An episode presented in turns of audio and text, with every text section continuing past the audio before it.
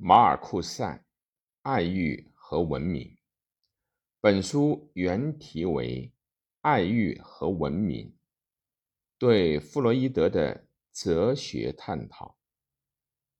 一九五六年出版，是马尔库塞在探讨弗洛伊德的本能论和文明论的同时，试图从精神分析学的观点出发，阐明什么是。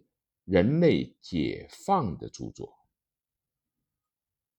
据弗洛伊德的观点，人类文明的发展过程、每个人的成长和对社会的适应的过程，是压制动物性的生命冲动、本源性快乐的欲求、爱欲的过程。从快乐原则到现实原则的这个过渡期中。个体性的失败产生神经官功官能症等症状。弗洛伊德认为啊，文明和社会的压抑性格来源于支持人类生存的物质的缺乏，有其必然性。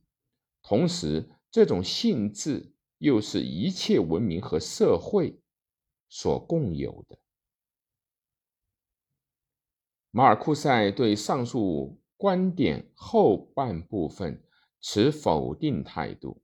文明通过对每个人进行有组织的压制，并通过对他们的统治，一直为补物质不足而扩大生产力。在生产力充分发展了的现阶段，已丧失了实行。压制的必然性，变成了为统治阶级的利益而实行的压制，变成了过多压制。马尔库塞主张是社会性的有用劳动，同时成为爱欲的解放，即人类解放。通过改变社会对劳动的组织。来实现人类的解放，即是可能的，也是必要的。